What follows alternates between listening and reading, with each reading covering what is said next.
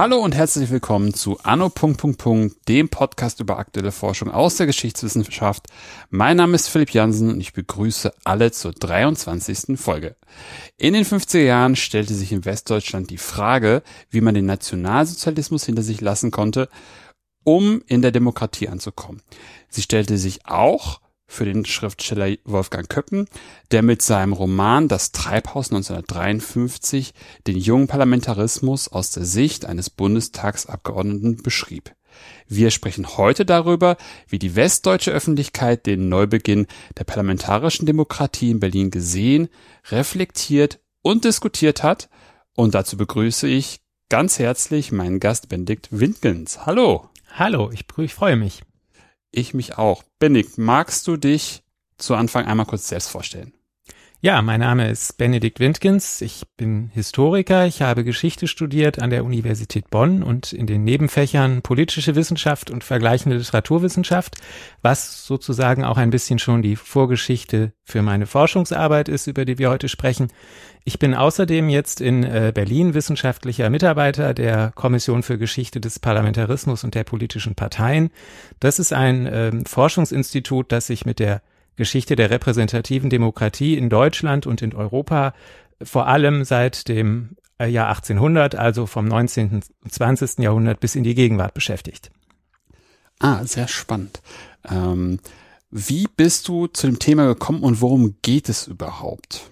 Ja, am äh, Anfang meiner äh, Forschung stand die Frage, äh, die große Frage, äh, wie es eben nach 1945, nach äh, dem Nationalsozialismus und dem Zweiten Weltkrieg möglich war, ähm, von neuem wieder mit der parlamentarischen Demokratie zu beginnen. Also in dem Fall äh, jetzt eben nicht in Ostdeutschland, sondern in Westdeutschland, wo das eben unter freiheitlich-demokratischen äh, Vorzeichen geschehen ist. Ähm, da gab es oder gibt es ja bis heute weitgehend eine Trennung, würde ich jetzt mal ganz grob behaupten. Also man äh, beschäftigt sich mit der ersten Hälfte des 20. Jahrhunderts. Das ist sozusagen die Katastrophengeschichte vom Ersten Weltkrieg über Weimar und dann bis ins Dritte Reich und dann eben bis zum Kriegsende. Und dann gibt es auf der anderen Seite eben doch diese ähm, ja diese geglückte Demokratieerzählung, dass ja. das alles äh, wunderbar gelaufen ist. Also man vergisst dann vielleicht, wie es im Einzelnen war äh, in der Nachkriegszeit, in der sogenannten Adenauer-Ära, in der sozialliberalen Koalition. Aber man ist dann im Großen und Ganzen mit der Bundesrepublik zufrieden und fragt sich dann, ja, wie, wie passen diese beiden Blöcke zusammen? Also die, die Katastrophengeschichte und dann die geglückte Demokratie.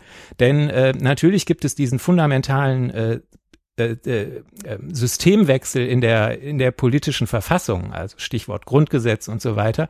Aber es waren ja die gleichen Leute und äh, oder es waren eben auch äh, Menschen, die äh, geprägt wurden durch äh, diese verschiedenen Erfahrungen, die vielleicht äh, zu den äh, ja, die vielleicht Nazis waren, die zu den Mitläufern gehörten, die zu den Opfern zählten, wenn sie denn überlebt haben oder äh, vielleicht auch aus dem Exil zurück nach Deutschland gekommen sind. Die meisten von ihnen waren irgendwas dazwischen oder waren äh, irgendwie alle belastet. Äh, mehr oder weniger mussten sie ja mitmachen, haben sie mitgemacht, haben sie Nationalsozialismus ja bis ins Frühjahr 1945 getragen und sollten plötzlich Demokratie machen. Hm. Und äh, da war sozusagen die Frage, wie hat das im Einzelnen funktioniert? Also die auf den Punkt gebracht.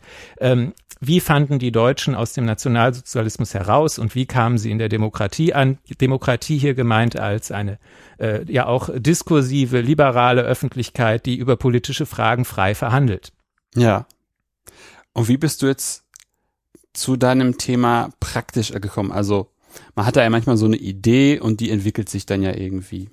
Ja, also man kann diese große Frage, über die wir gesprochen haben, natürlich in vielen verschiedenen äh, Varianten zu beantworten versuchen. Also ja. man kann sich im engeren Sinne vielleicht die Parteien angucken. Man kann über den, über den Bundestag forschen. Man kann über die Außenpolitik schreiben, über äh, Verbände, über, äh, über was man möchte. Mir ging es um die, um die Öffentlichkeit, um die, um die Medien, um Journalisten, um Intellektuelle.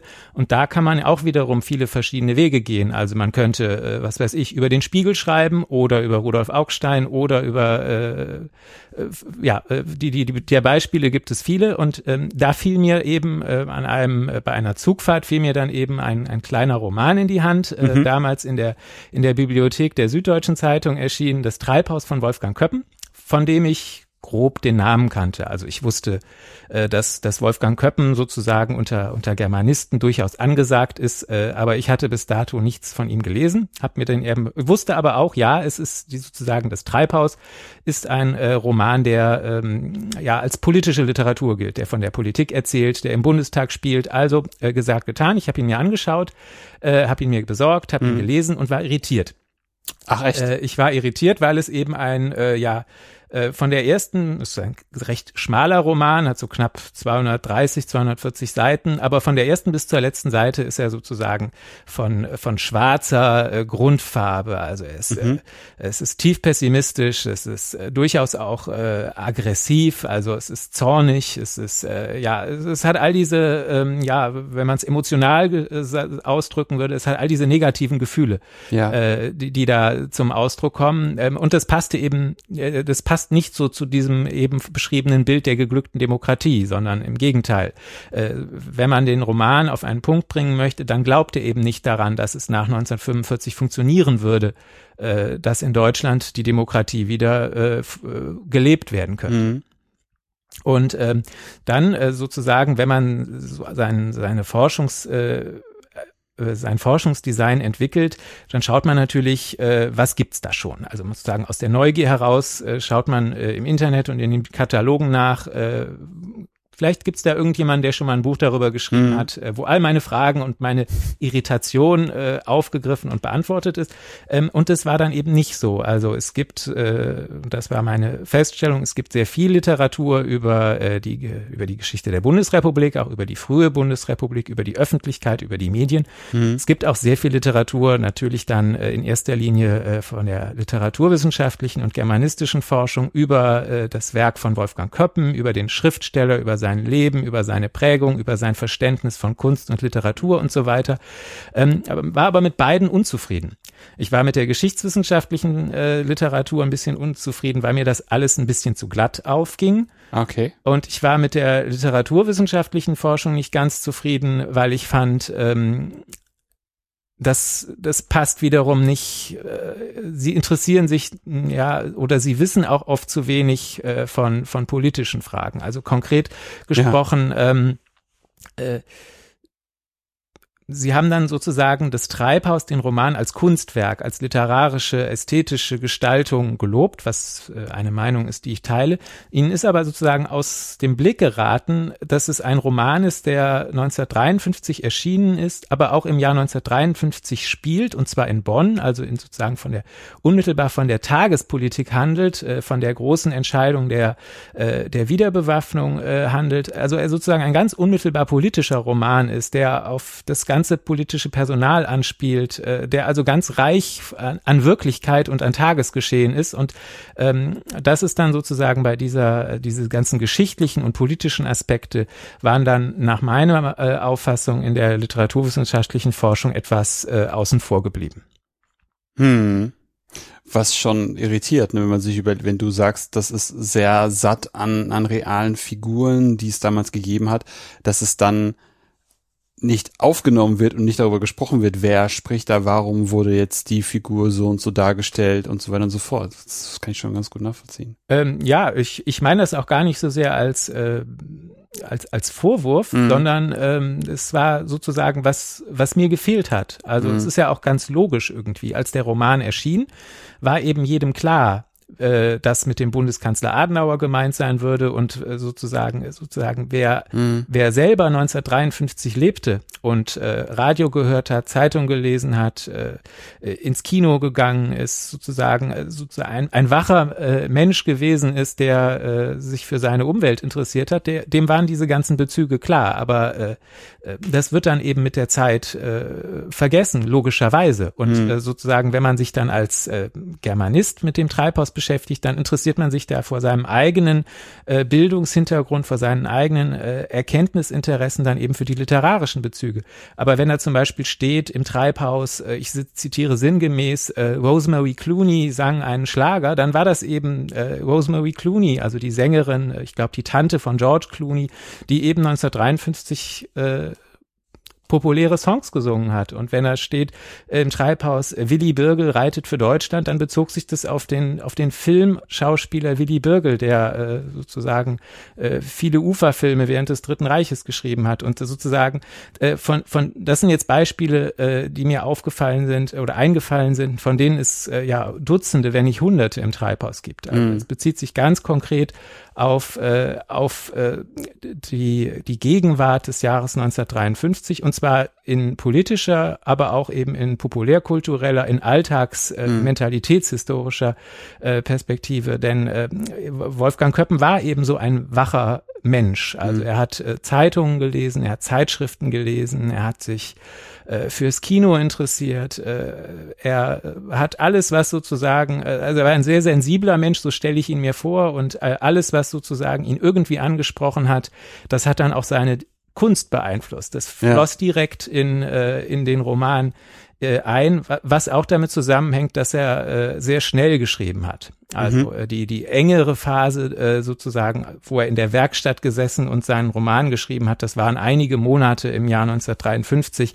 Ähm, das ist jetzt nichts, äh, was, was über Jahre oder gar Jahrzehnte äh, gereift wäre, sondern er hat sich hingesetzt und alles, was äh, was, äh, was ihm in den Sinn kam, äh, das, das äh, wurde dann auch äh, nachher äh, zwischen die Buchdeckel gepresst und wurde dann zum Roman Das Treibhaus. Mhm. Wir haben es ja schon gerade ein paar Mal angesprochen, vielleicht sprechen wir einmal, damit wir auch die, die Zuhörenden, die das Buch noch nicht gelesen haben, ähm, einmal über den Inhalt des Buches, um dann von da aus weiterzusprechen, was du jetzt in deinem Projekt konkret gemacht hast. Worum geht es im Treibhaus. Ja, das äh, Treibhaus ist ein Roman, der äh, von einem Bundestagsabgeordneten erzählt. Also die, der Held der Geschichte ist äh, der, der Abgeordnete Felix Kietenhöwe, so heißt er. Äh, er ist äh, in den Bundestag gewählt worden 1949, vermutlich für die SPD. Das wird nicht genannt, aber es ist unverkennbar, denn es handelt sich um die größere der Oppositionsparteien.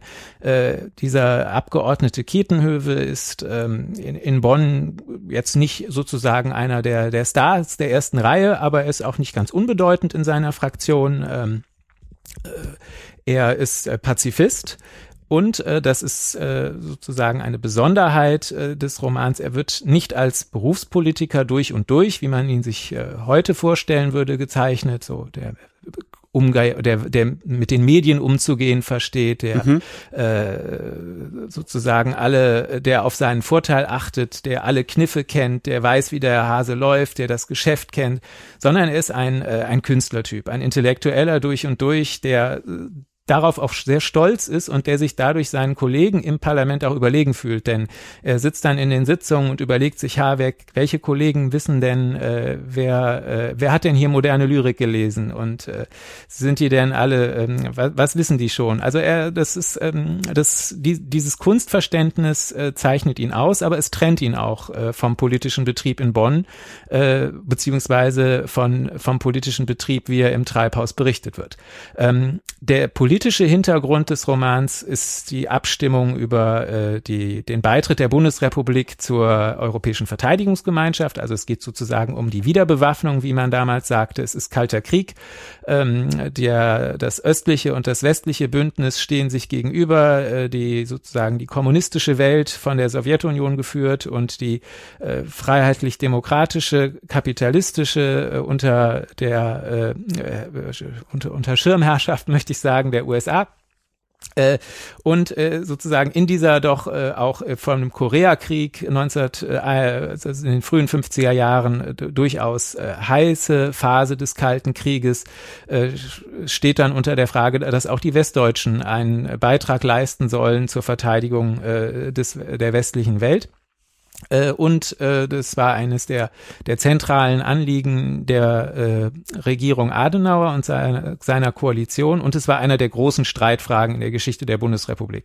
Äh, so wenige Jahre nach dem Zweiten Weltkrieg sollten äh, wieder, ähm, äh, sollte wieder eine Armee aufgestellt werden, äh, sollten äh, Soldaten eingezogen und rekrutiert werden, um äh, dann möglicherweise äh, einen äh, Ernstfall zu erleben, vielleicht sogar einen Atomkrieg. Atomkrieg. Insofern ähm, ist das sozusagen der unmittelbare äh, politische und sehr umstrittene Gegenstand des Romans. Ähm, daraus, ich sprach ja eben von der düsteren äh, Stimmung des Romans, ja. denn ähm, im Bonner Bundestag wie auch im äh, Parlament des Romans äh, entscheidet sich die Mehrheit für die Wiederbewaffnung, während der, der Held des, der Geschichte, der Abgeordnete Ketenhöwe, natürlich äh, mit der Opposition dagegen stimmt, und zwar als Opposition in der Opposition aus grundsätzlichen pazifistischen Erwägungen überhaupt gegen das. Also mhm. nicht nur sozusagen, weil ihnen der konkrete Weg der Wiederbewaffnung nicht passte, sondern weil er überhaupt äh, keine äh, keine militärische Gewalt mehr angewandt wissen möchte. Und vor dem Hintergrund dieser äh, fundamentalen Niederlage, und damit endet der Roman, stürzt sich Ketenhöwe in den Rhein. Mhm. Äh, und das war natürlich auch eine harte Provokation. Also äh, im, im, Jahr vier der Bundesrepublik ist da ein, äh, oder auch im Jahr vier äh, der neuen parlamentarischen Republik geht es nicht da, oder der Demokratie geht es nicht darum, dass äh, sozusagen da irgendwelche äh, Wurzeln gehegt und gepflegt werden, dass die Dinge ins Wachstum kommen, dass sich die Dinge zum Besseren entwickeln, sondern, und das ist die Empfindung des Romans und die, möglicherweise seine Botschaft, es hat alles keinen Sinn und äh, mit dem ganzen Neuanfang können wir nichts anfangen. Das ist nicht die Richtung, die wir wollen und äh, sozusagen die Konsequenz daraus ist dann der Suizid eines Abgeordneten, eines Politikers. Das ist natürlich ein, ein starkes Signal in, äh, im Jahr vier der Bundesrepublik. Mhm, auf jeden Fall, weil sie eben auch nicht so glatt ist, wie du sie in, der, in den geschichtlichen Büchern vorgefunden hast, ne? Ja, es äh, wurde damals äh, viel über die restaurativen Verhältnisse äh, in der äh, in Westdeutschland äh, diskutiert und gemeint war damit Verschiedenes, also natürlich die Wiederbewaffnung, äh, mhm. die Frage, also das, äh, die, das ist sozusagen von neuem wieder äh, um, also nach der, der Erste Weltkrieg war ja, äh, so, gehörte zum mhm. Erfahrungshintergrund der meisten Menschen, mhm. genauso wie der Zweite Weltkrieg. Ähm, das nächste, der nächste Punkt war, dass es ja äh, auch der Wiederaufbau, äh, dass die Städte auch wieder aufgebaut wurden, dass so die äh, und das äh, musste alles schnell und einfach gehen und es sah dann oft nicht so schön aus, wie man sich's erhofft hätte und es führte vielleicht nicht zu äh, paradiesischen Zuständen, sondern es wurde unter äh, es, es war wieder im Kapitalismus, das hat die einen enttäuscht und äh, die nächsten waren äh, davon äh, äh war, schauten mit Sorge, dass die Wiederbewaffnung, die Wiedervereinigung mhm. verhindern würde. Also es gab eine Menge Unzufriedenheit äh, und das betraf natürlich auch die, die ähm, das, das Dritte Reich und den Nationalsozialismus noch nicht so äh, beiseite und äh, zu den Akten gelegt hatten wie viele andere, sondern die dem vielleicht auch noch nachtrauerten, die auch äh, ja einfach noch Deutungsmuster und so mittrugen aus der Zeit und äh, die eben so erzogen wurden. Also es war eine, eine vielfache Phase des Lernens, äh, die von Überforderung Erfahrungen, von Belastungen und auch von Enttäuschungen gezeichnet ist. Hm. Und wie bist du dann vorgegangen in deinem Projekt? Was waren so Punkte, die du dir dann halt näher angeschaut hast? Wir haben jetzt von darüber gesprochen, was deine, was deine Befunde waren, also was, was du vorgefunden hast. Ähm, hast auch irgendwie dargestellt, was dich so umtreibt, aber was hast du denn konkret angeguckt, um welche Lücke dann zu schließen? Mhm. Also ich äh, habe verschiedene Quellen äh, mir angesehen. Die Hauptquelle oder eine wesentliche Quelle ist natürlich der Roman von Köppen selbst. Also ich habe ihn äh, genau gelesen und versucht ähm, zu ja zu verstehen, äh, was er als als Roman sagt, aber auch auf welche tatsächlichen Begebenheiten er anspielt. Also mhm. zum Beispiel, dass es diese äh, Debatte am 19. März 1953 gegeben hat, wo der echte Bundestag, wie ich jetzt mal sagen möchte, über äh, die Wiederbewaffnung äh, entschieden hat, abgestimmt hat und ich habe das dann verglichen. Ich habe äh, mit, sagen, in die Presse geschaut, wie haben die Zeitungen darüber berichtet. Und da findet man dann verschiedene Dinge, also das ähm, eine, das, das äh, ja verschiedene Nebenhandlungen des Romans äh, unmittelbar auch äh, aus der äh, Tagespublizistik des Jahres 1953 entwickelt wurden. Also da, dass es da Vorbilder gab für die Figuren, dass äh, eine eine Abgeordnete, die karikiert wird im Treibhaus, eben eine echte Bundestagsabgeordnete gewesen ist, die eine sehr äh, umstrittene Rede in dieser Verteidigungsdebatte gehalten hat, dass es äh, so eine kleine Intrige gab zwischen Politik und Medien, die ins Treibhaus einge, eingewandert ist. Also die zweite Quelle ist dann nach dem Treibhaus ähm, äh, die die äh, ja die Parlamentsprotokolle, die Tagespublizistik, der Spiegel, die Zeit, äh, was man alles finden kann ähm, und so kam dann eins zum anderen. Dann habe ich mir sozusagen weitere Quellen gesucht, weitere Quellen erschlossen. Ähm, es gibt in, äh, in der Universität Greifswald äh, gibt es äh, den Nachlass von Wolfgang Köppen selbst. Den habe ich mir angeschaut. Der ist nicht sehr groß für diese frühen 50er Jahre, nicht sehr ergiebig, äh, aber äh, dafür umso, umso wertvoller, denn es sind äh, die Briefe, die er mit seinem Verleger gewechselt hat, überliefert. Und da kann man dann ähm, äh, ja erschließen, wie er selber diesen Roman entwickelt hat, äh, wie er auch gegen welche Widerstände er ankämpfen musste. Äh, das, äh, und dann der, der vierte Schritt war dann, der vierte wichtige Schritt war dann, dass ich geschaut habe, äh, wie der Roman diskutiert wurde, nachdem er publiziert wurde. Denn es ist ja äh, denkbar oder sehr erwartbar ein, ein eine Sensation. Äh, es war sozusagen auch ein Literaturskandal, als dieser Roman erschien, der äh, kurz nach der zweiten Bundestagswahl einen Abgeordneten in den Rhein schickt und der äh, wenige Monate nach der Abstimmung über die Wiederbewaffnung einen so düsteren Kommentar dazu in literarischer Form bringt. Also ähm, der Roman ist genau am 4. November 1953 in die Buchhandlung gekommen und genau an diesem Tag hat auch schon der Spiegel über mehrere Seiten geschrieben über das Treibhaus und äh, wenige Tage später gab es Rezensionen in der FAZ, in der Süddeutschen, in der Zeit und so weiter und so fort. Also es äh, gab eine, eine große äh, Debatte über äh, das Treibhaus, äh, aber eben nicht nur unter literaturästhetischen Gesichtspunkten. Ist das ein guter Roman? Kann Köppen schreiben? da waren sich eigentlich fast alle einig, ja, es, äh, er kann schreiben und es ist äh, sozusagen auch ein äh, anerkennenswertes Kunstwerk. Aber äh, es ist eben auch diese politische Frage diskutiert worden. Ähm, wollen wir, dass jemand so über unseren Staat schreibt oder äh, ist es ist es zulässig, dass jemand so mit unserer Demokratie umgeht und äh, wie hat das ähm, unter äh, ist es äh, ja sehr auffällig, dass ähm, insbesondere der Kalte Krieg und die Frage der Westbindung äh, da ein ganz starker Faktor gewesen ist, nachdem sich Pro und Contra unterschieden haben. Also die einen äh, Rezensenten, die ein bisschen äh, Vorbehalte gegenüber der Wiederbewaffnung hatten, die äh, auch Vorbehalte gegenüber der Amerikanisierung in Westdeutschland hatten, ähm, die gewisse Zweifel hatten, ähm, ob das mit diesem neuen Staat und seiner, äh, seiner Ordnung, ob das in die richtige Richtung gehen würde. Die mochten den Roman.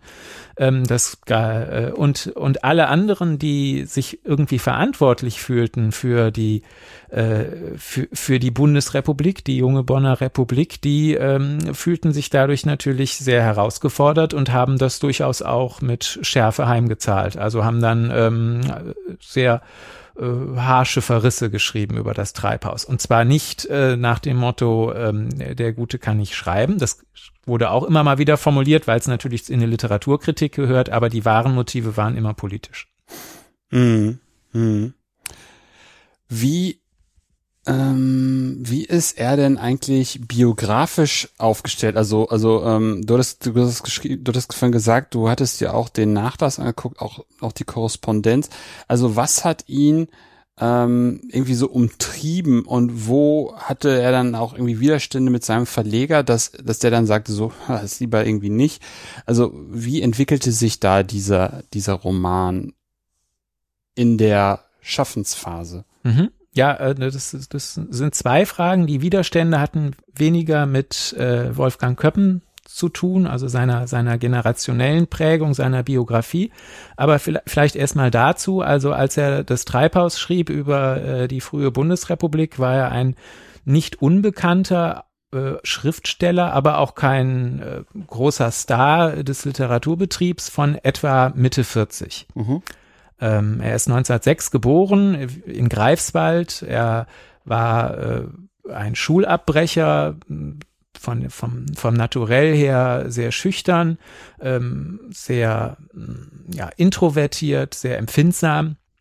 Er hatte, er ist dann in jungen Jahren nach Berlin gegangen, hat dort für verschiedene Zeitungen geschrieben. Also wir sprechen hier von Berlin äh, der späten 20er Jahre, Babylon Berlin. Mhm. Das äh, hat ihm sehr gut gefallen. Also das war anregend in jeder Hinsicht für äh, den jungen Wolfgang Köppen äh, Anfang 20, der für die Rote Fahne äh, ein bisschen geschrieben hat, äh, für die Weltbühne, da hat er Texte untergebracht und vor allem für den Berliner Börsenkurier.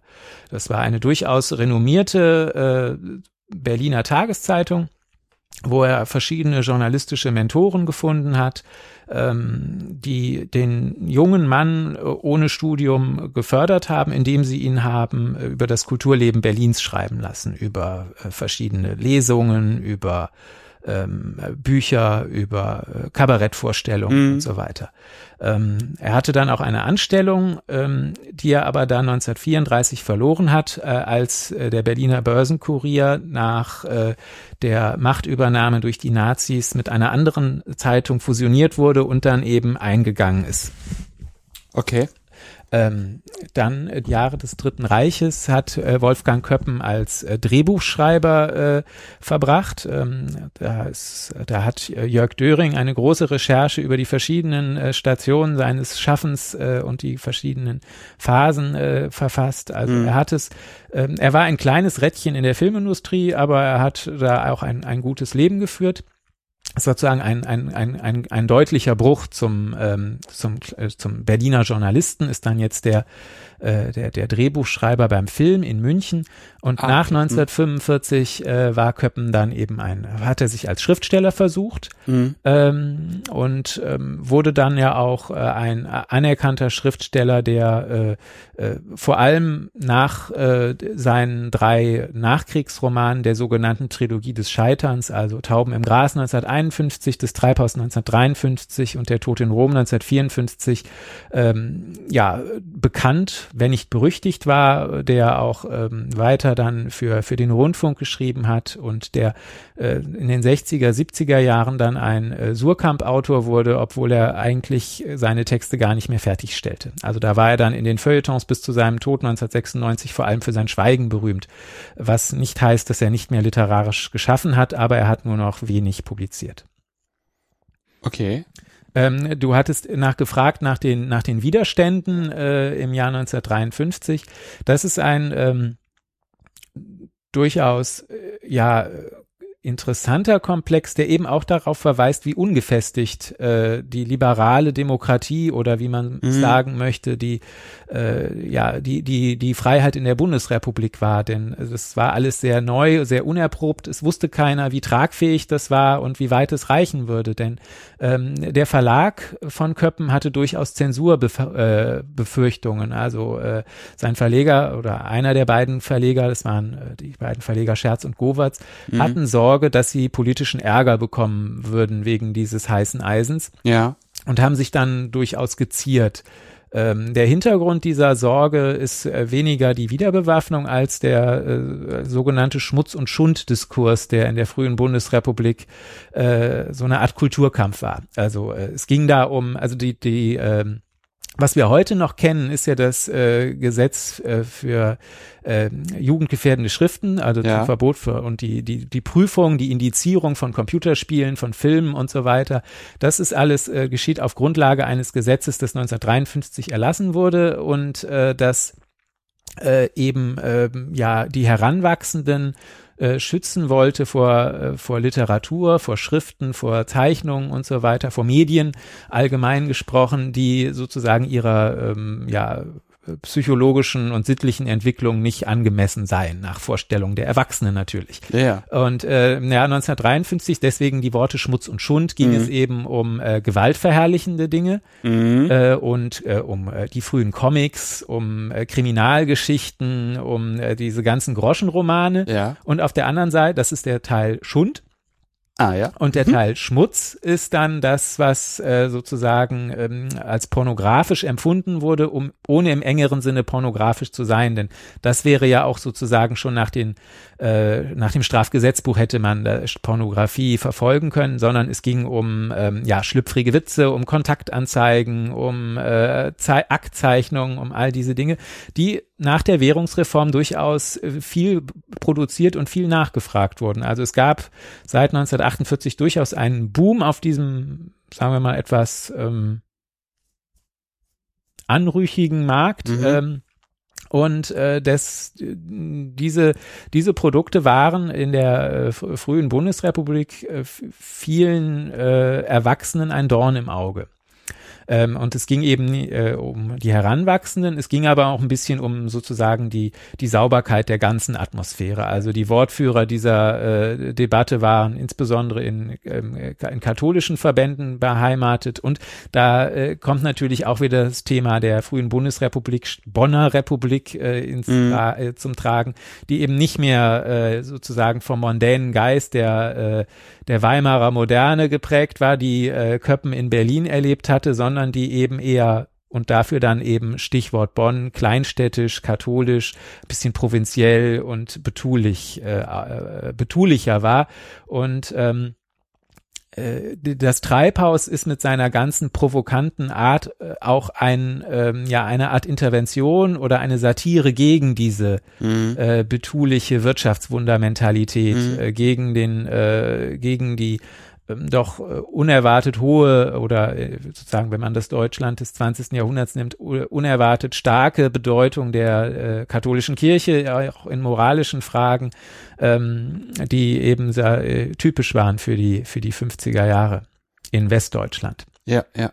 Und äh, mhm. dieses Gesetz wurde 1953 äh, beschlossen. Mhm äh, als eben äh, Köppen sein Manuskript seinem Verleger vorlegte. Und äh, der Verleger wusste natürlich nicht, ja, äh, wie sind die Ausführungsbestimmungen, wie gehen Polizei und Staatsanwaltschaft oder wie gehen meine Kunden, wie gehen meine äh, Buchhändler, äh, wie gehen die Rezensenten mit dieser ganzen äh, Geschichte um. Und deswegen ähm, äh, tat sich der Verlag da ein bisschen schwer, dieses äh, äh, dieses Buch zu veröffentlichen, das natürlich sehr politisch war, Stichwort Wiederbewaffnung, mhm. das aber auch insofern politisch war, als es gegen diesen Sauberkeitsdiskurs ja. polemisierte. Und das tat, indem es ähm, ja äh, durchaus auch ähm, sexuelle Szenen schilderte. Also der ah. Abgeordnete Ketenhövel läuft durch äh, schummrige Bars in Bonn und er stellt kleinen Mädchen nach, er äh,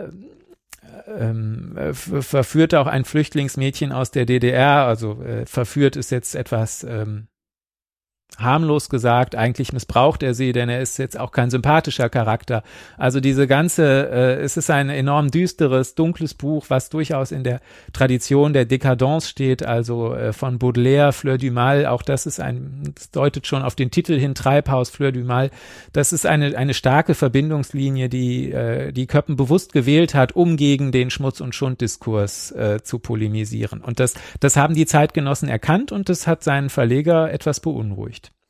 Mhm, mhm. Weil man dann, weil ja gerade eben vor diesem ganzen Hintergrund dieses Gesetz kommt gerade raus, so ein bisschen wie damals bei dieser Datenschutzgrundverordnung. Man weiß nicht so genau, wie wird die jetzt angewandt und ist das jetzt schon in dem Bereich, wo man sagen würde, das ist rot, also das ist sozusagen, ne, da greift das Gesetz und dann muss man das leider, äh, wird das leider nicht veröffentlicht, sondern indiziert und dann ist eben auch das Geld weg, ne? Natürlich für den Verleger. Und äh, das Besondere war eben ja auch äh, der Hintergrund 1953. Also mhm. man war ja die, äh, die freie Meinungsäußerung noch nicht so gewöhnt, sondern mhm. im Gegenteil, man kannte Zensur und Propaganda und so deswegen fürchteten alle Schriftsteller, angeführt von Erich Kästner, dem damaligen Vorsitzenden des PEN-Verbands, die fürchteten ein neues Zensurregime. Also sozusagen nicht nur so, zu, dass äh, mhm. irgendwie äh, sch schlüpfrige äh, Heftchen verboten werden, äh, sondern dass darüber hinaus dann äh, jeder Text, jeder Film, jeder, äh, jede Zeichnung irgendwie äh, polizeilich und staatsanwaltlich verfolgt wird. Was ja auch geschehen ist. Also das berühmteste Beispiel ist ja vielleicht ähm, der Film äh, von Hildegard Knef, äh, wo sie für einige Sekunden nackt zu sehen ist, wo aber dann äh, ja auch wiederum im Rheinland, in diesem Fall in Düsseldorf, ähm, äh, katholische Pfarrer Protestaktionen organisiert haben, wo dann Stinkbomben in die Kinosäle äh, geworfen wurden. Äh, das war sozusagen ein, ein Skandal und äh, einen solchen Skandal wollte eben Köppen mit seinem Treibhaus reinszenieren. Genau, genau, genau, genau eben genau in diesem Metier, das eigentlich durch viele Beispiele und, und Präzedenzfälle sich gezeigt hat als eher sehr konservativ, sehr katholisch, schmeißt er dann sozusagen dieses Buch ein, was sozusagen, wie du es von vornherein beschrieben hast, provokant ist, genau die Dinge anspricht, die diese Leute eigentlich bekämpfen oder für die dann auch dieses Gesetz dann geschaffen worden ist, um das irgendwie runter zu regulieren. Und das ist dann ja auch eine, eine sehr spannende Situation, dass dann zum Beispiel Erich Kästen auch dann sagt, ah, wenn da dann Präzedenzfälle geschaffen werden, dass das dann die nächste zweite Zensurwelle dann in dieser neuen genau. Republik ist. Stichwort Restauration. Also es wird nicht sozusagen ein freier Staat in einer mhm freien Öffentlichkeit geschaffen, sondern es ist doch wieder nur irgendwie Obrigkeit äh, und es gibt, es geht um Soldaten und es geht darum, die Künste zu unterdrücken. Das äh, sozusagen war ein starkes Zeitempfinden. Und ähm, wir haben ja eben gesprochen darüber, ähm, was, was mich gewundert hat, auch beim Lesen des Romans. Und als ich den Roman zum ersten Mal gelesen hat, haben mich all diese Stellen irritiert. Also mhm. Ich hatte ja die Vorannahme, es ist ein Roman über die Politik und dann kommen da plötzlich irgendwie diese ganzen Kultursachen. Nee, nicht diese so. Kultursachen, sondern diese, ja, diese provokanten, diese so, etwas, hm. äh, auch so, was, was soll denn das jetzt hier mit diesen, also ganz am Anfang fährt der Abgeordnete nach, nach Bonn mit dem Zug und es geht seitenweise um irgendwie äh, die lesbischen Affären seiner Frau. Und da fragte ich mich, was ist denn das für ein Einstieg? Warum fährt er denn nach Bonn zur Abstimmung? Aber es geht jetzt hier immer erstmal nur um, um, äh, um lesbische Frauen. Und das ist sozusagen einer der Punkte, die mich gewundert haben, mhm. die aber dann die ich dann aber erklärt fand durch den zeitgenössischen Kontext. Ah ja, verstehe. Denn äh, mhm. genau diese Thematisierung von äh, Homosexualität, von überhaupt von Sexualität, von Sexualität auch eben in tabuisierten oder äh, nicht sozusagen dem Mainstream zugehörenden äh, Schattierungen, die waren eben alle Teil dieses Provokationsprogramms, äh, mit dem äh, Köppen die äh, aus seiner Sicht katholische, provinzielle äh, langweilige Kleinstadt Bonn mhm. als politisches Zentrum der Bundesrepublik mal ordentlich ärgern wollte. Und man könnte fast irgendwie meinen, so für die Rezensenten, die dann irgendwie nur die ersten paar Seiten lesen, steigt er dann direkt am Anfang ein und liefert ihnen dann das, was er halt komplett durchziehen will, nämlich diese Provokation, dass sie gleich merken, oh mein Gott, was ist das jetzt? Ja, es, es, gab auch, mhm. äh, es gab auch genug Rezensenten, die darauf angesprungen sind, die sich mhm. geärgert haben. Also es gibt äh, einer der äh, ist, oder auch Leser. Also es gibt äh, Leserinnen, die sich beschwert haben. Es gibt äh, Briefe, Postkarten an den Verlag, wo dann äh, stand, dass der Roman solle nicht das Treibhaus, sondern das Mistbeet heißen und äh, ein äh, in einer äh, katholisch-jesuitischen Zeitschrift wurde es mit den Kritzeleien in einer verwahrlosten Bedürfnisanstalt verglichen. Das sind sozusagen harte Formulierungen für für Buchbesprechungen. Ja. Ähm, also es, das Programm hat funktioniert. Also auch in der in der allerersten äh, Rezension war auch schon der stand äh, der Vorwurf, ja, die Grenze zur Pornogra Pornografie ist erreicht und ähm, das war äh, sozusagen schon schon ein schrilles Signal äh, für den äh, für den Literaturskandal, der sich dann äh, mit dem Treibhaus äh, entwickelt hat. Hm. Jetzt haben wir schon relativ viel so über die über das über die Resonanz des des Buches gesprochen. Ähm, was ich noch ganz spannend finden würde, wäre einfach die Darstellung gerade dieser jungen Demokratie noch mal ein bisschen näher sich anzu, anzuschauen. Wie muss man sich einfach ja, diese, wie muss man sich einfach diese Bonner Demokratie, diese westdeutsche Demokratie vorstellen? Ob es jetzt vom Zustand seiner Stabilität ist oder welche Kräfte da am Werke sind, ähm, relativ offen gehalten jetzt gefragt. Mhm. Also ähm, junger Staat und junge Demokratie ist, wäre jetzt die äh, Formulierung von äh, Köppens Kritikern. Denn sozusagen ja. aus der Sicht Ketenhöves ist das alles nicht jung, sondern ist das alles furchtbar alt? Ist das äh, geprägt, ist das sozusagen nur die, die aktualisierte Version des alten deutschen Obrigkeitsstaates, in dem es um äh, Zensur und Militär und äh, all diese Dinge geht? Also das ist äh, kein Morgen, kein Anfang, kein mhm. äh, nichts, was irgendwie in die Zukunft führt, schon gar nicht zum Besseren, sondern es ist äh, schwarz in schwarz. Ähm, darüber hinaus, und das ist äh, einer anderen Perspektive, ist das alles sehr ungefestigt. Also natürlich, wenn wir sozusagen auf die Rezensenten sehen, dann erscheinen ähm, Rezensionen im Spiegel, in der Zeit, in der Frankfurter Allgemeinen, also in Zeitungen, die wir heute auch noch kennen. Und äh, es geht um die CDU und die SPD, um Parteien, die wir heute auch noch kennen. Und es geht um das Grundgesetz, das unsere Verfassung ist, und den Bundestag, den wir äh, kennen, auch wenn er inzwischen wieder in Berlin tagt.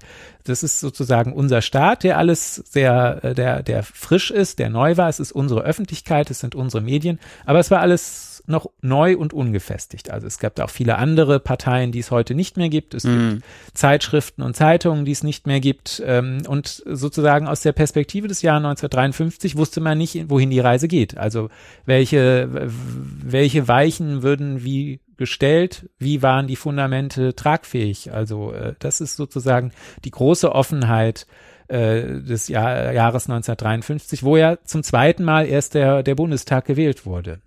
Genau, darf man ja auch nicht vergessen. Also auch wenn der, der Protagonist dann da ins Parlament gewählt wurde, er ist der erste, das erste Mal, dass ein Parlament gewählt wird, ne? Und das erste Mal, dass neue Bundestagsabgeordnete auch die Möglichkeit haben, in den Bundestag zu kommen. Also klar, so Leute wie Konrad Adenauer, die ja auch schon in den 30er Jahren, 20er, 30er Jahren schon äh, sehr aktiv waren und der unter anderem auch irgendwie Bürger, Oberbürgermeister von Köln war, soweit ich mich erinnere.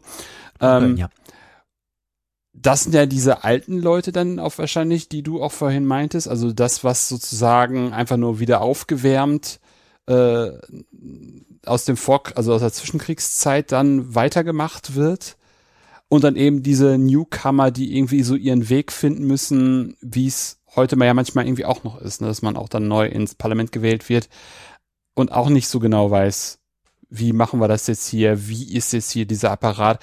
Und dann hat man ja eben die Leute, die dann da schon ganz lange da sind, die dann eben ihre Verbindung haben, wissen, wie das funktioniert, wissen, wie sie sich positionieren können, die vielleicht auch gute, sehr gute Kontakte zu Medien haben, die sie dann ja erstmal im, in dem Fall nicht haben, wenn man dann so wie der Protagonist dann auch so ein, ein Intellektueller ist und das dann ja auch nicht wirklich der Archetyp des Politikers zu dem Zeitpunkt ist, äh, der sich dann ja überlegt, wer jetzt hier höhere Lyrik äh, mhm. einmal durchexerziert hat, dann ist das ja schon ein ganz interessanter äh, Befund. Mhm.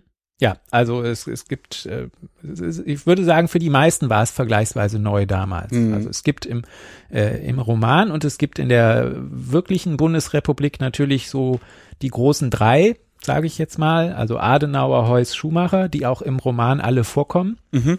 Also äh, der erste Bundeskanzler, der erste Bundespräsident und der erste Oppositionsführer, die alle im 19. Jahrhundert geboren waren, die äh, Anfang der 50er Jahre also durchaus äh, ältere gesetzte Herren waren, die schon viel gesehen hatten, die viel mhm. erlebt hatten, die mhm. äh, im Weimarer Reichstag gesessen hatten, wie äh, Schumacher und Heuss, die Oberbürgermeister von Köln waren, wie Adenauer, die im KZ gewesen waren, wie äh, Schumacher, die äh, auch wie Adenauer den äh, Nationalsozialismus ja knapp überlebt haben, die wie Heuss fürs Ermächtigungsgesetz gestimmt haben, die also äh, alle schon äh, reiche Erfahrungen hatten und die dann sozusagen für ihre drei Familien, also für die CDU, CSU, für die FDP und für die SPD dann äh, so ein bisschen tonangebend waren. Aber sozusagen auch für die war das ja alles nicht klar. Ähm, sie haben versucht, es alles äh, in ihrem Sinne zu gestalten, aber für, für alle war das eben ein wirklich ungefestigtes Terrain, die, die frühe Bundesrepublik. So stelle ich es mir jedenfalls vor.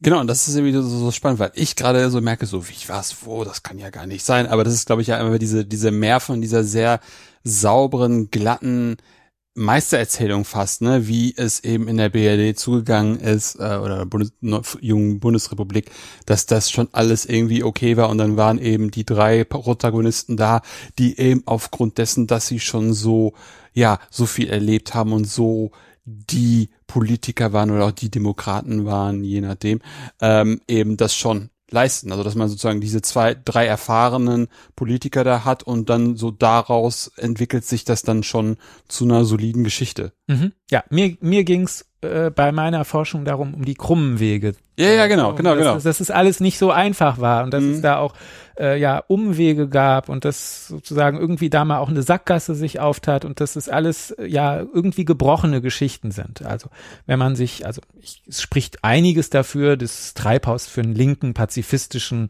Roman zu halten, der gegen die äh, ja christlich-konservative Bonner Republik polemisiert. Mhm. Das ist, äh, das ist sozusagen richtig und äh, auch ja die, die überwiegende Meinung der äh, der, der Literaturwissenschaft.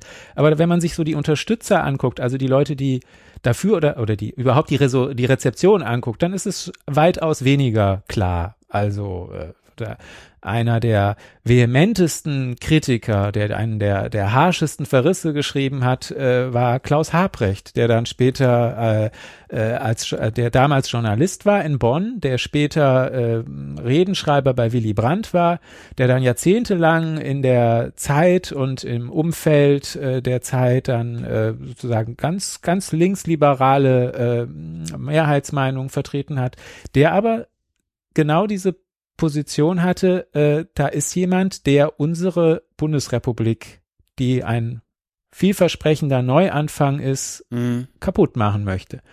Ähm, das ist sozusagen einer dieser krummen Wege. Mhm. Äh, also sozusagen, wenn ein Linksliberaler äh, das linke Treibhaus kritisiert, weil es ihm zu antipolitisch ist. Mhm. Und ein anderer vehementer äh, Treibhauskritiker war, war, war ein Sozialdemokrat, der Verbindungen zum Widerstand hatte, zum Kreisauer Kreis, der äh, sich äh, parallel zu seiner äh, Treibhauskritik, die auch ein, ein übler Verriss war, wenn man so möchte, wenn man sozusagen aus als Mhm. Köppenfreund äh, formuliert, ja. ähm, der hat sich parallel dazu wirklich massiv für die Pressefreiheit eingesetzt, als Publizist, als Rechtsanwalt, als äh, in jeder Hinsicht, mit, mit, mit ganzer, mit, mit, jeder, mit jeder Faser seiner Existenz hat er sich für die Freiheit eingesetzt. Aber dieses Treibhaus verstand er als Bedrohung der Freiheit und äh, verstand es auch insbesondere diesen Selbstmord des Protagonisten als äh, ja als Affront für jemanden, der äh, nach dem 20. Juli 44 Freunde verloren hatte, die hingerichtet wurden. Und äh, so ist es dann auch äh, ein drittes Beispiel für die krummen Wege ist dann äh, der äh, der Schriftsteller Ernst von Salomon, ein Erfolgsautor äh, des Rowold Verlags, der einen der ganz großen Bestseller der 50er Jahre geschrieben hat, der das Treibhaus gelobt hat, weil er auch ein persönlicher Bekannter des Autors Wolfgang Köppen war, der aber auch, ja, wie möchte man sagen, ein äh, in der Wolle gefärbter Rechtsradikaler war. Also er hatte den Fragebogen, das war der erwähnte Bestseller geschrieben, wo es darum ging, die Entnazifizierungsbemühungen der Amerikaner zu äh, lächerlich zu machen, der äh, 1923 äh, wegen des Rathenau-Mords, wegen Beihilfe zum Mord verurteilt worden war, der äh, einer der eine der Schlüsselfiguren der sogenannten konservativen Revolution am Ende der Weimarer Republik gewesen war. Der lobte dann halt äh, in der frühen Bundesrepublik mal eben das Treibhaus. Und äh, da gibt es natürlich Wechselwirkungen. Also Ernst von Salomon hat das Treibhaus auch gelobt, weil er Köppen kannte vom Mhm. Film. Die Mhm. beiden äh, haben Mhm. zusammen gearbeitet. Ja. Er hat das Treibhaus aber auch gelobt, weil das Treibhaus von den erwähnten anderen Journalisten kritisiert wurde, nämlich von den Linksliberalen und den proamerikanischen und so weiter. Also das ist, das ist sozusagen dann diese Debatte, die das Treibhaus angestoßen hat, wo sich so verschiedene ähm, äh, Lager bildeten. Also es Mhm. gab sozusagen die, die gemeint waren, was das Schmutz- und Schundthema anging, die Mhm. sich äh, natürlich zu Recht provoziert fühlten. Es waren aber auch alle die, die jetzt für die Westbindung waren, die sich angegriffen fühlten. Es gab aber auch die, die sozusagen eher neutralistisch, anti-amerikanisch eingestellt waren. Es ging darum, dass auch ähm, ja rechtsradikale Zeitschriften aus Frankreich äh, das Treibhaus ganz wunderbar waren, weil da mal jemand endlich sagt, dass äh, Parlamente völlig untaugliche äh, Institutionen seien, die ähm, mit, äh, mit echter Politik, gemeint ist jetzt hier echte Politik im Sinne von rechtsradikalen Vorstellungen nichts Ja, zu tun hat. Genau. Was, was, was ich mal ein spannendes Beispiel einfach dafür finde, dass man, dass man nicht nur, was man ja heute dann teilweise macht, sich erstmal nur grob anguckt, welches Medium ist das? Ist es jetzt die FAZ? Ist es jetzt die Welt? Ist es jetzt die Zeit? Sondern dass man sich ja auch nochmal wie du es gerade beschrieben hast, dir dann auch noch die Rezensenten angeguckt hast und ihre Verwicklungen in den, sagen wir mal, 20 bis 30 Jahren davor, weswegen sie dann in dieser Situation die und die Position eingehen. Das finde ich auch irgendwie ganz interessant, weil wie du, wie du das nämlich genau sagst, das sind dann ja diese, diese krummen Wege genau, ne? Welche Ströme, welche Kräfte ziehen da eben und das dann eben wie relativ schnell zumindestens dieses literarische diese literarische Ebene verlassen wird und dann über Politik diskutiert wird, weil dieser, oder so kam es mir zumindest so weil dieses Buch so politisch aktuell daherkommt und ja auch es ist. Dass man also relativ schnell dann irgendwie vergisst, vergisst, dass es irgendwie ein, dass es nicht irgendwie, dass es ein Roman ist und nicht sozusagen die neueste Ausgabe von was man heute die Anstalt nennen würde. Wo eben politische Gegenwart, Alltag äh, satirisch aufgeladen, vielleicht mal überspitzt wird, vielleicht mal sehr ironisch oder sehr zotig irgendwie dargestellt wird. Mhm. Ja, das ist ähm, wiederum, was mich auch über die ganze Zeit meiner Recherchen immer wieder fasziniert hat, mhm. dass es äh, so, so vielgestaltig ist. Mhm. Also natürlich ist das Treibhaus ein toller Roman, was seine literarischen Verweise, was die Qualität der Sprache angeht mhm. und äh, was sozusagen zu, zu Recht die germanistische Forschung seit 50 Jahren äh, beschäftigt hat. Ja. Es war aber eben auch eine durchaus aggressive Satire auf den ersten Bundestag. Mhm. Und es war ähm, ja eine äh, ja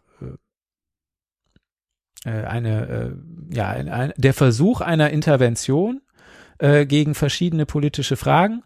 Ähm, es hatte sozusagen auch es ist ein bisschen wie, wenn man heute über Wellebeck spricht. Also natürlich ist es äh, ein, ein Schriftsteller, der einen Roman geschrieben hat, aber er verhandelt auch irgendwie die Wirklichkeit. Mhm. Und er äh, verhandelt ein politisch heißes Eisen. Im Fall von Wellebeck ist, wäre es jetzt äh, die Unterwerfung unter den Islamismus, was mhm. oder sozusagen die äh, die Gelbwesten oder äh, wie auch immer, was sozusagen da diese diese heißen Eisen sind mhm. und ähm, äh, es, es es changiert auch ähnlich. Also äh, es, es es es bleibt so im im im Wagen. Es ist also äh, natürlich der Autor spielt damit, die Rezensenten spielen damit. Das macht die Offenheit aus. Also äh, es ist äh, man kann gute Gründe dafür finden, man kann gute Gründe dagegen finden, aber auf jeden Fall kommt irgendwas Produktives in Gange. Also äh, es, es bewegt sich und es, es ist lebendig. Ja, das ist halt, wie ich vorhin schon sagte, so anschlussfähig und eben so präzise und präzise, dass es halt ganz viele Leute triggert irgendwie, ne, die dann irgendwie sagen, jetzt muss ich meine Meinung äußern, da muss ich dem beispringen, da muss ich dem entgegenstellen. Das ist, das finde ich auch ganz interessant und auch so witzig, dass es die, diese Figuren halt heutzutage eben auch gibt noch, die dann eben sehr pointiert auf bestimmte Knöpfe drücken, die dann bei bestimmten Leuten irgendwelche Filme ablaufen lassen und dann Reaktionen hervorrufen.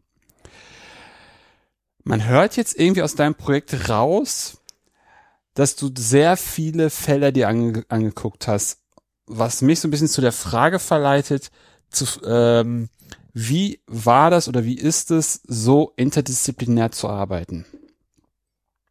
Ja, ähm, inter, also es ist in der Tat eine interdisziplinäre Arbeit, weil sie ähm, eine ähm, ja, Politik- und kulturgeschichtliche Frage hat. Mhm. Wie funktionierte das mit äh, der parlamentarischen Demokratie nach dem Dritten Reich?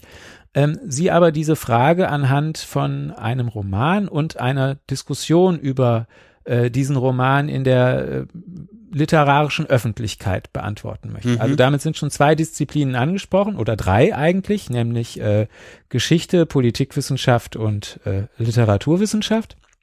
Äh, ähm, und ähm, ja, meine Arbeit ist auch daraus entstanden, dass ich ja mit der vorhandenen Literatur nicht ganz zufrieden war. Mhm. Also ähm, ich habe wollte erst, also zuerst war diese Frage da. Ich wollte irgendwas, ich wollte genauer wissen darüber, wie dieser Übergang funktionierte mhm. äh, in die für uns ja ähm, meist als stabil und ja. äh, Erfolgsgeschichte erzählte Bundesrepublik. Und da fand ich die geschichtswissenschaftlichen Darstellungen immer oft ein bisschen glatt. Mhm. Also nicht, dass es äh, sozusagen, dass da Dinge verschwiegen würden, aber ich habe gedacht, so, so da fehlt doch irgendwie was, da funktioniert nicht was. Da, also mhm. da wollte ich genauer wissen, äh, äh, wie, wie das passiert ist. Und da fiel mir dieser Roman in die Hände. Und dann habe ich natürlich als erstes geschaut, nachdem ich den Roman gelesen habe und ich wiederum durch den Roman irritiert war, Stichwort mhm. äh, diese merkwürdigen Stellen, die ich da mhm. nicht erwartet hatte und habe mir dann eben äh, die, die literaturwissenschaftliche Forschung zu zu Köppen und zum Treibhaus angeschaut und ja. vermisste dann da die politischen historischen Bezüge. Und ähm, dann habe ich gedacht, ja, warum nicht? Äh, ich versuch's. Äh, das ist eine Arbeit, die dann außerdem noch den äh, äh, ich, mir ist dann außerdem aufgefallen, dass sich diese Metapher, das Treibhaus, äh, auf den Bundestag in Bonn, also auf das Gebäude bezieht, das äh, nach mhm. 1949 mit zwei gläsernen Wänden gebaut wurde. Auch das war sozusagen die, in, die Absicht des Architekten, äh, durch Glas ähm, den Parlamentsraum, also die Politik, äh, einsehbar, verständlich, äh, heller, lichter zu machen, also für Aufklärung zu sorgen. Äh, und äh, er hatte eben zwei gläserne Wände als Zeichen für diese Erneuerung äh, aufgestellt. Ähm, durchaus im Sinne Bauhaus 1919 äh, mhm. äh, und äh, Transparenz, äh, weil wir heute auch noch äh, darüber sprechen. Ähm, und äh, Köppen, der ja eben genau diesen Bundestag äh, karikieren möchte, äh, macht sich auch über das Gebäude lustig, indem er nämlich nicht sagt, das ist ein äh, transparentes Gebäude, was uns die Politik nahebringt, sondern er sagt, es ist so ein Gewächshaus, wo irgendwie komische Gestalten vor sich hin vegetieren mhm. und wo es üppig äh, wuchert und wo es modrig riecht. Mhm. Äh, und damit hatte ich dann beim Stich, wir sind ja beim Stichwort Interdisziplinarität, hatte ich die nächste Disziplin äh, mir aufgeschlossen, nämlich die Architektur und die Architekturgeschichte. Und ähm, ja, äh, dieses interdisziplinäre Arbeiten hat seinen Reiz denn äh, man lernt ständig was Neues dazu. Äh, es hat aber auch so ein bisschen das Risiko, dass man äh, zu viel rezipieren muss, dass man zu viel lesen muss. Es ist äh, und es eben auch unterschiedliche Fachtraditionen sind, die unterschiedliche Forschungsinteressen, unterschiedliche äh, Rhetoriken, unterschiedliche äh, Traditionen haben. Mm, mm. Was ist so am Ende die Essenz in deinem Projekt, wenn du das Ganze dann zusammen, zusammenbindest in deinem Fazit? Hm, die Essenz. äh, Hui, große Frage. Also äh, mir ging es um die krummen Wege. Also das ist, äh, dass die Demokratiegründung nicht selbstverständlich war, mhm. sondern dass sie äh, von vielen einzelnen Personen auf vielen verschiedenen Feldern in verschiedener Art und Weise bewerkstelligt wurde ähm, und dass dazu ganz viel Kritik gehört und ganz viel Selbstkritik. Ähm, also dass es eben ähm, ich wollte sozusagen diese Selbstzufriedenheit der stabilen Bundesrepublik ein bisschen hinterfragen und fand dafür viele Beispiele. Ja, das, das, ja, auf jeden Fall. Das, das haben wir ja auch irgendwie jetzt rausgearbeitet, dass es da viele, viele verschiedene ähm, Meinungen zu einem und demselben Thema gibt. Wenn wir jetzt die Hörer begeistert haben von, von dem ganzen Projekt, was würdest du ihnen empfehlen zu lesen, abgesehen natürlich von dem Roman selber? Also äh, der Roman selber ist äh, immer ein Tipp wert. Also äh, Köppen an sich ist ein äh, wunderbar schreibender Autor, wenn man sich auf diese düstere äh, Atmosphäre einlässt, die alle seine Werke durchzieht. Ein äh, zwe zweiter Hinweis äh, wäre ein schöner Sammelband, den Axel Schild und Alexander Gallus vor einigen Jahren herausgegeben haben, wo es eben auch darum ging, äh, rückblickend in die Zukunft heißt er, äh, wo es darum ging, äh, die frühe Bundesrepublik und die späte Weimarer Republik und die Jahre des Dritten Reiches dazwischen in Beziehung zu setzen. Also, dass mhm. man eben nicht die eine Geschichte 1933 enden lässt oder 1945 und 1945, 49 mit einer anderen Geschichte beginnt, auch nicht jetzt im Jubiläumsjahr, sondern dass man eben die Jahrhundertmitte als Jahrhundertmitte zusammensieht, wo es äh, Traditionen gibt, wo es Abbrüche gibt, wo es Kontinuitäten gibt und eben auch äh, ja, äh, Zäsuren und Neuanfänge.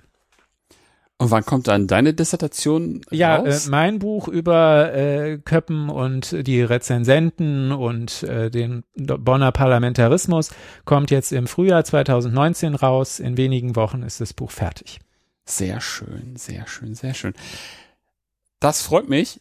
Und zwar hätte ich jetzt noch eine letzte Frage. Und zwar hast du eine Gastempfehlung für mich, mit dem, mit, oder der ich mal sprechen sollte, weil du das Projekt so spannend findest. Äh, ja, ich hätte zwei Empfehlungen. Das eine ist äh, Gabriel Rolfes in Chemnitz, der äh, über äh, Linkskatholiken in der frühen Bundesrepublik forscht. Also äh, auch ein Mhm. äh, spannendes Thema der, der Intellectual History. Und mein äh, zweiter Tipp wäre Michael Bienert, der über äh, die Zusammenarbeit, äh, was städtische Infrastrukturmaßnahmen äh, in den 20er, 30er Jahren angeht, äh, in der Zusammenarbeit auf beiden Seiten des Atlantiks, äh, also äh, äh, in USA und äh, Deutschland vor allem. Spannend. Das sind wieder zwei interessante Fälle, die ich natürlich noch nicht auf dem Schirm hatte. Von daher vielen Dank für äh, die beiden Empfehlungen und vielen Dank auf jeden Fall, dass du da warst. Das war sehr spannend, sehr interessant. Ja, ich freue mich. Herzlichen Dank. Es hat mir großen Spaß gemacht. Das freut mich total. Und ja, damit sind wir am Ende von dieser Folge. Ähm, das war's für heute bei Anno. Wenn es euch gefallen hat, dann empfehlt den Podcast gerne weiter. Wenn ihr den Podcast auch unterstützen wollt, findet ihr auf der Webseite einen Spendenbutton zu PayPal. Ansonsten hören wir uns bald wieder. In diesem Sinne, auf bald und tschüss.